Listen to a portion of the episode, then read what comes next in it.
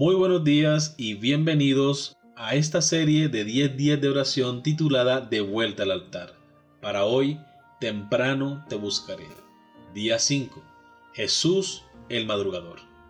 Juan capítulo 4 versículo 23.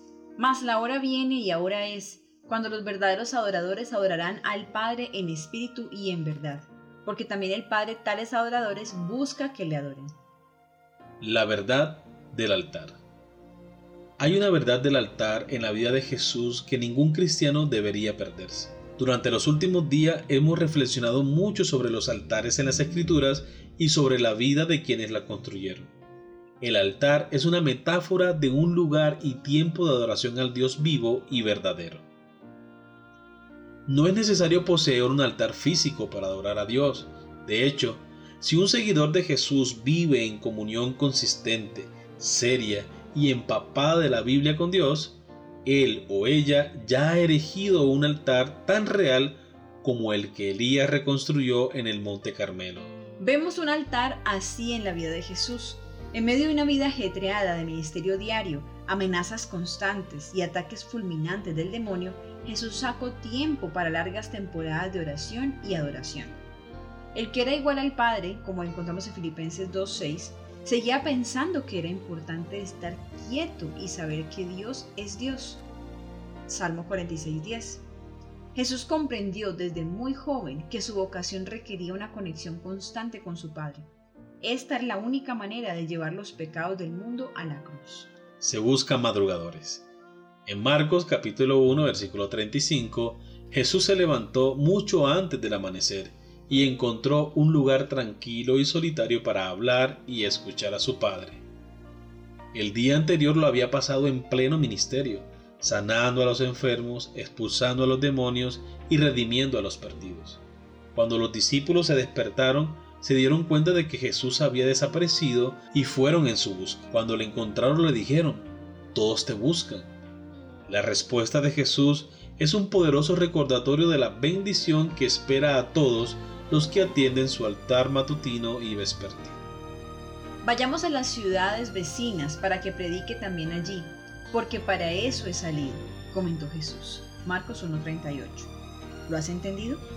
Jesús se enfrentó a un poderoso dilema, quedarse en el lugar donde estaba, el hogar de Pedro, y continuar con un ministerio fructífero allí, o dejar ese lugar para ir a nuevos territorios de ministerios no probados. Pocos cristianos hoy en día dejarían un momento fértil de ministerio por uno desconocido. Sin embargo, Jesús hizo exactamente eso sin dudar. ¿Cómo tomó la decisión correcta? Dios el Padre le había revelado a Jesús los planes para ese día durante su tiempo de devoción privada. El Padre afirmó el propósito de Jesús mientras oraba y esperaba en su presencia. Amigos, cuando no buscamos a Dios temprano en adoración y oración, nos perdemos de los planes de Dios para nuestro día y su afirmación de nuestro propósito. Hoy oraremos por el compromiso de levantarnos temprano y pasar tiempo con Dios para que Él nos prepare para cumplir su propósito para nuestro día y nuestras vidas. Y es que solamente Dios sabe lo que ocurrirá en el día. Dios conoce el final desde el principio, nosotros no. Por esa razón es que es tan importante que podamos buscarlo a Él temprano a mí se me hace difícil levantarme temprano, pero el Señor es el que puede darme la fuerza para hacerlo. No sé si sea tu caso también, pero es importante que podamos poner todo esto en manos de Dios para que nos enseñe a madrugar para buscarle y también a buscarlo antes de irnos a dormir. Es el momento de hablar con Dios. Padre, enséñanos en nuestras actividades cotidianas, tanto en los aspectos importantes como en los mundanos de nuestra vida, cómo adorarte que no separemos más nuestra fe, que no pensemos más en la adoración como un evento del sábado, sino que la veamos realmente como la forma más feliz de la vida. Que estemos continuamente conectados a ti y vivamos como verdaderos adoradores del único Dios verdadero. Gracias Dios porque podemos adorarte desde donde quiera que estemos y cuando queramos. Nos escuchas tanto si estamos en casa, en el trabajo, en la iglesia o de viaje. Te alabamos por esta disponibilidad 24/7 para tus hijos. Señor, guíanos a toda la verdad a través de tu Espíritu Santo para que nuestra adoración, sí, nuestras vidas estén en armonía con toda la verdad. Gracias Dios por guiarnos a una verdadera experiencia de oración.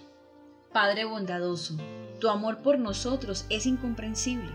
Deseas que estemos cerca de ti, nos buscas activamente y estás deseando convertirte en todo para nosotros.